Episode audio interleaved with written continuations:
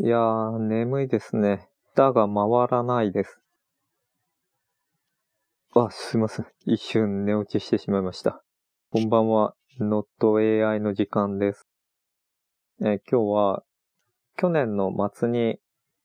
東京読書旅というのを一人で、一人で行ってきたので、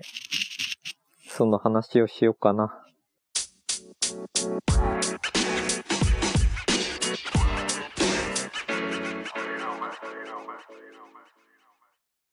さあ、この東京読書旅何かというと、えー年末にちょっと体調崩しちゃったんですね。あの、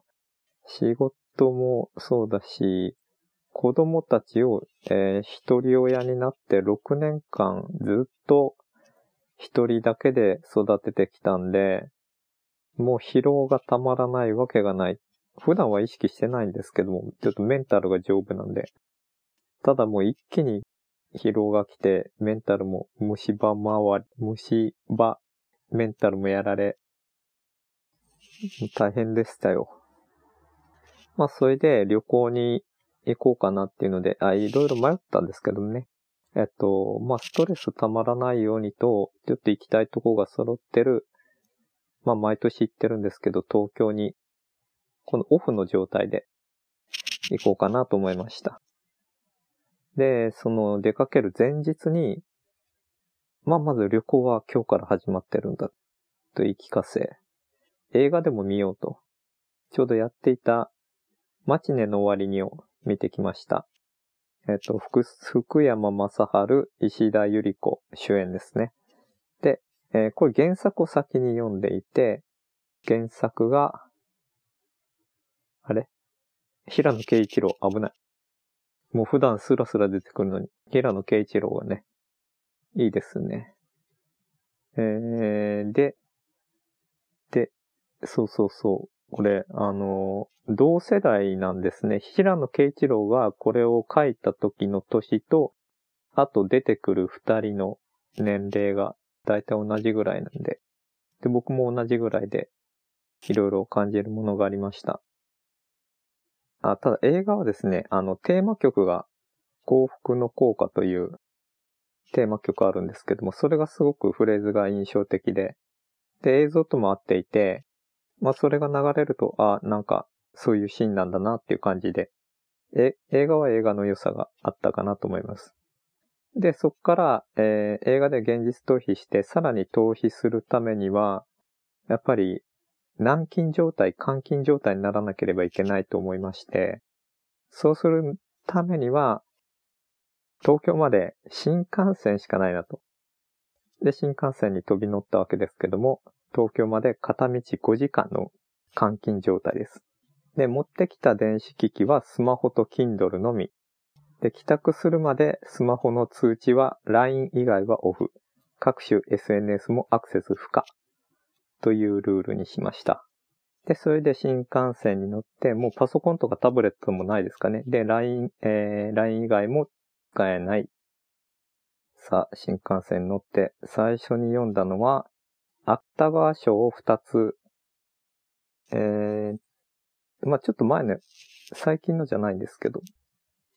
えー、綿谷りさ、蹴りたい背中。これは話題になりましたよね。えー、なんだっけ。最年少芥川賞受賞者ですね。で、えーっと、で、当時ニュースになってたんですけど、この蹴りたい背中は読まずに、インストールの方を読んでたんで、なんか、今になって改めて見てみようかなっていう感じです。それから、えー川上美恵子、父と蘭。これは僕が好きな作家と聞かれると、川上美恵子と答えるんですけども、だ小説はそんな何冊も読んでなくて、エッセイが好きで、エッセイの方を読んでるんですけども、ちょっと多分この東京旅あたりかちょっと前ぐらいから小説読み始めて、で、父と蘭読んだんですけども、いや、これはすごいですね。その世界観というか、なんでしょう。で、あの、言葉が関西弁なんですね。で、関西版、関西弁があって、威力がマシマシになってます。で、えっと、これをさらにベースにしたというか、発展したというか、夏物語というのが、いつだったかな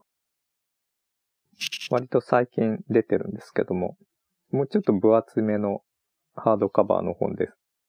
それもすごい面白そうなんですよね。ただ、時間があれば読むのにっていう。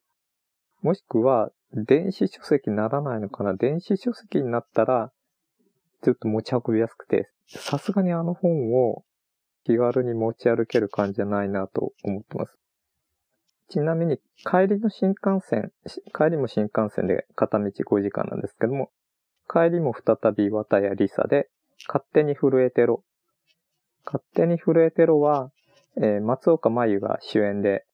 映画になってますね。で、これは原作よりも先に映画の方を見ました。もう、あの、松岡真優の、なんでしょうね、あの、ちょっとおかしい感じが、もうなんか松岡真優じゃないとありえない映画かなと思って、思って原作読んでみたんですけども、原作は原作でちゃんと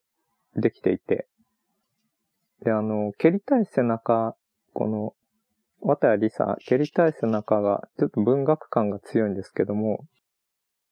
勝手に触れてるはエンタメ感が強いんで、ちょっと文学系苦手な感じだけど読んでみたいっていう人におすすめかもしれないです。で、小説と映画見る順番なんですけども、これに関してはどっちから見ても面白く見れるんじゃないかなと思いました。さあ、で、東京で初日、初日は渋谷を徘徊、大体もうそんな感じなんですけど、毎回渋谷を徘徊して、で、渋谷に、あの、本屋さんが何軒かあって素敵っぽい本屋さんが。そのリストをどっかになくしてしまったんですよね。なんで今回はちょっとそんなに回らずに、あの、とりあえず歩いて目についた丸善純駆堂、そこをうろうろしてて、あ、あれのメリットって、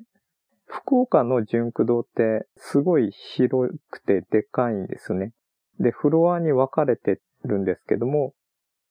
ここの、えー、渋谷の丸善純駆堂はワンフロアなんですね。で、ワンフロアはワンフロアの